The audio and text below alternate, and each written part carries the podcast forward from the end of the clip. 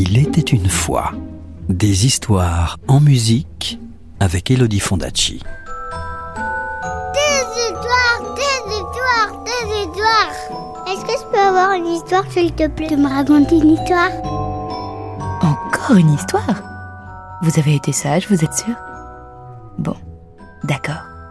Je vais vous raconter comment il poussa une bosse au chameau. Vous êtes prêts? Vous êtes bien installés? Alors, chut, plus de bruit, parce que l'histoire va commencer.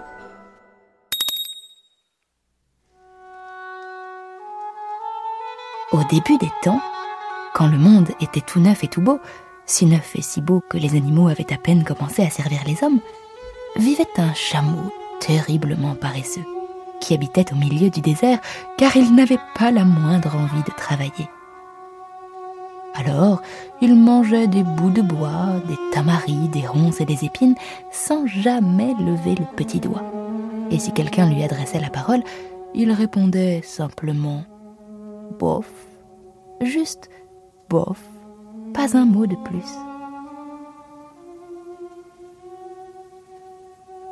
Un jour, c'était un lundi matin, le cheval vint le trouver. Il avait une selle sur le dos et un mort en travers de la bouche. Chameau, dit-il, oh chameau, sors de là et viens trotter comme nous tous. Bof, répondit le chameau, ce que le cheval s'empressa d'aller raconter à l'homme. Bientôt, le chien vint le trouver. Il avait un bâton dans la gueule et il lui dit Chameau, oh chameau, viens donc chercher et rapporter comme nous tous. Bof, dit le chameau. Et le chien s'en fut le répéter à l'homme. Alors, le bœuf vint le trouver. Il avait un joug sur la nuque et il lui dit Chameau, oh chameau, viens donc labourer comme nous tous.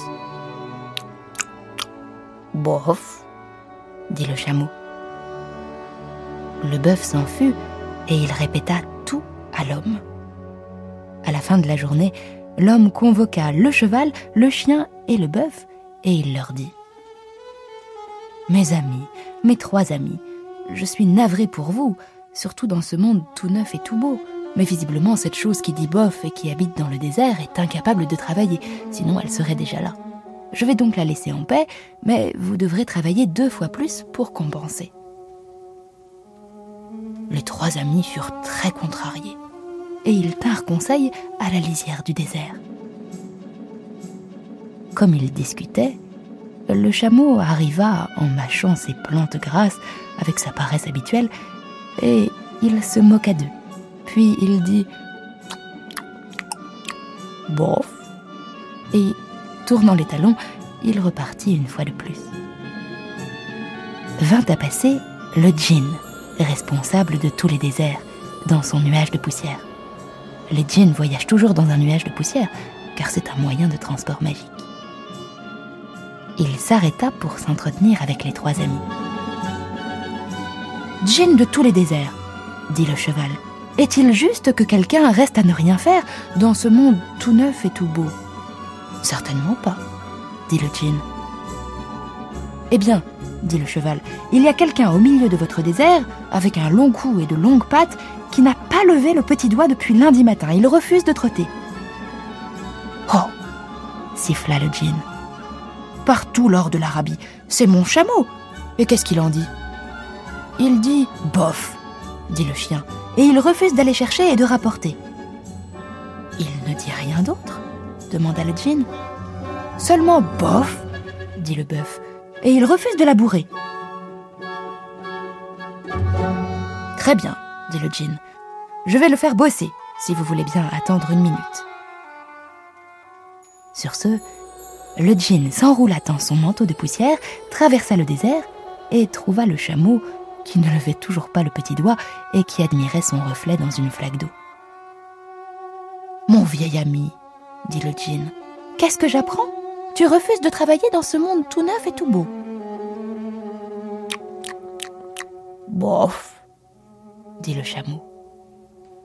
Le djinn s'accroupit, le menton dans la main, et il se mit à réfléchir à un tour de magie, tandis que le chameau continuait à s'admirer dans la flaque d'eau. Depuis lundi matin, tu donnes du travail supplémentaire aux trois amis à cause de ta fichue paresse, dit le djinn. Et le menton dans la main, il continua à réfléchir à quelques tours. Bof, dit le chameau. Si j'étais toi, j'arrêterais de répéter ça. Tu risquerais de le dire une fois de trop. Je veux que tu travailles. Bof, dit encore une fois le chameau. Mais à peine eut-il prononcé ce mot qu'il vit son dos, dont il était si fier, gonfler, gonfler, jusqu'à devenir une grosse bosse. Une grosse bosse ballottante. Tu as vu ça? Dit le djinn. Tu as répété tant et tant de bof qu'il a fini par t'en pousser une. Voilà ce que tu t'es mis sur le dos en refusant de travailler. Nous sommes aujourd'hui jeudi et tu n'as toujours rien fait depuis que le travail a commencé lundi. Allez, au travail. Et comment pourrais-je travailler? Dit le chameau, avec cette bof sur le dos C'est exprès, dit le djinn, pour te punir d'avoir manqué ces trois jours. Désormais, tu pourras bosser trois jours sans rien manger. Ta bosse te servira de garde-manger. Alors, ne dis pas que je n'ai rien fait pour toi. Sors du désert et va rejoindre les trois amis. Et tiens-toi correctement. Allez, hop, monsieur Boff.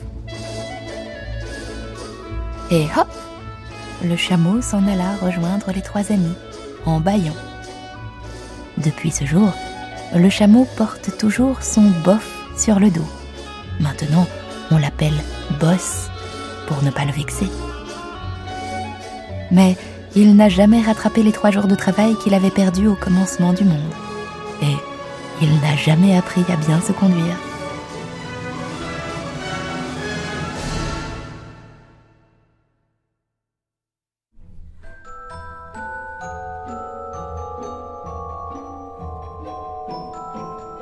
C'était Comment il poussa une bosse au chameau de Rudyard Kipling, raconté par Elodie Fondacci sur les esquisses caucasiennes d'Hippolitov Ivanov. Retrouvez les plus belles histoires en musique en livre CD aux éditions Gauthier Langros et tous les contes d'Elodie Fondacci en podcast sur radioclassique.fr. Radio Classique, des histoires en musique.